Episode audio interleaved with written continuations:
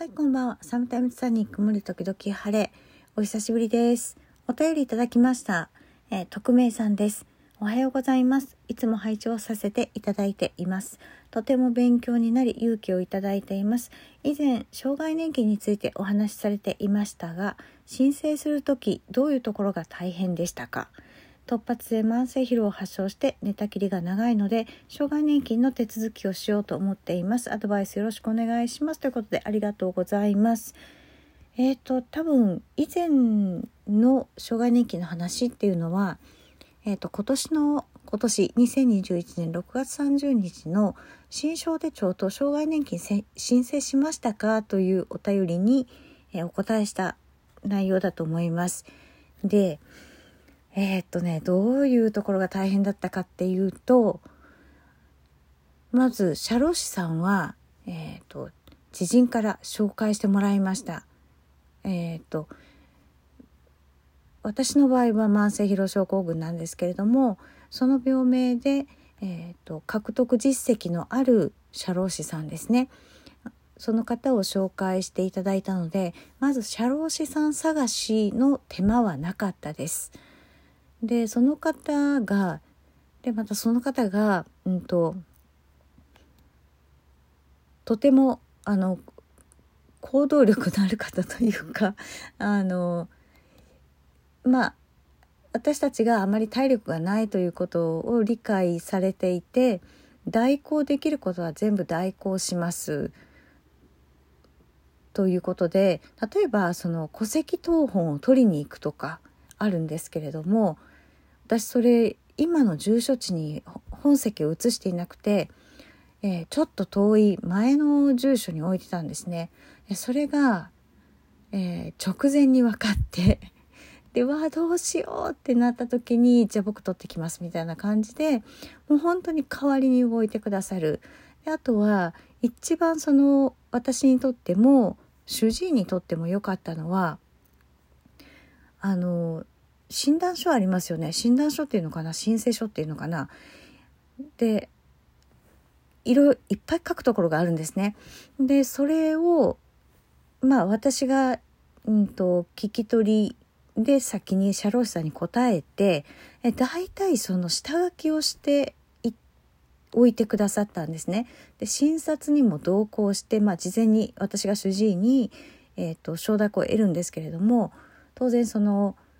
障害年金を取得したいんだけれどもあの先生診断書書いてもらえますかっていうことは確認しますよね。でその話の段階まあどこかの段階で、えーと、社労士さんがあの診察に同席して診断書について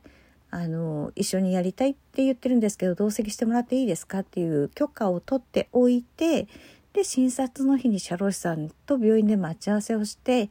で一緒に診察室入ってもらってで先生ここはこういうふうに書いてもらうとあの通りやすいですみたいなサジェストをしてくれたのであの先生はものすごく助かったと思います。でそれでもなんですよ。でどこが大変だったかっていうとまあ一般的に大変なのはあの主治医が「うん」って言ってくれない要は、えーと、その申請書を主治医が書いてくれる必要があるんですよね。で身体障害者手帳と違って障害年金の申請はどの医師でも書くことができるんですが主治医が反対するっていうので、えーと、頓挫してしまう人がいます。それから社労士さんがなかなかこう動いてくれないみたいなところで、えー、必要な書類がいっぱいあったりするんですけれどもそれを自分で書かなきゃいけないとか、えー、取りに行かなきゃいけないっていうふうになると結構大変です。あとは社労士さんの当然疾患への理解理解というか知識を持っているっていうことが重要ですよね。そういう社労士さんに、えー、出会えるかどうかだから必ずその突発性慢性疲労だったら突発性慢性疲労で、えー、獲得できた実績をお持ちですかっていうことを確認した方がいいと思います。だから自分のその疾患名でですね。でそれから大体皆さん苦労するのはこの辺りですね。であとはえっ、ー、と初診の証明ですか。初診証明ができない。ここは私も、えー、かなりギリギリでした。あの発症から随分経っていて病院も変わっているし、えーと、当然カルテの保存期間を超えていましたのでその辺がまあ大変だったっていう話は前回したと思うんですね。ただ手元にえーと、休職した時の診断書のコピーを私1通持ってたんですね。でそれがまあ決め手となって決め手というかうんになって初診証明の、まあ、いついつ発症っていうふうに書いてありますので初診証明はクリアなんとかクリアできたというところですね。この辺りが皆さんあの障害年金の申請で一般的に大変だと言われる部分です。で私はそこら辺は結構恵まれてクリアしたにもかかわらずあの前回もお話ししたんですけどすごいしんどかったんですね。でなんだろうと思うんですけど一つは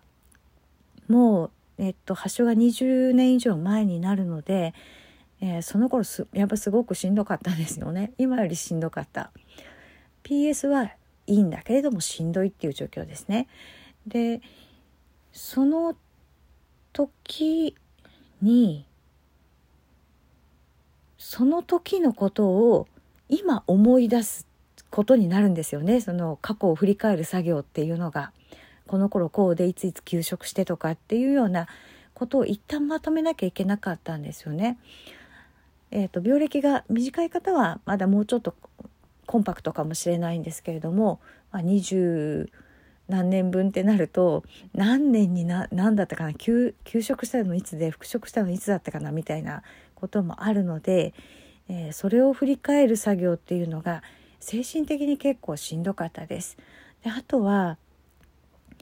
ほとんどの、えーと、プロセスを社労士さんが代行してくださる形にしたんですね契約上。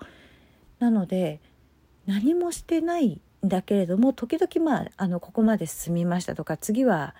この段階ですとかってご連絡いただくわけなんですけどどれくらい期間がかかったかな結局、えーと、診断書を作るで送るところまでは数ヶ月だったと思うんですね。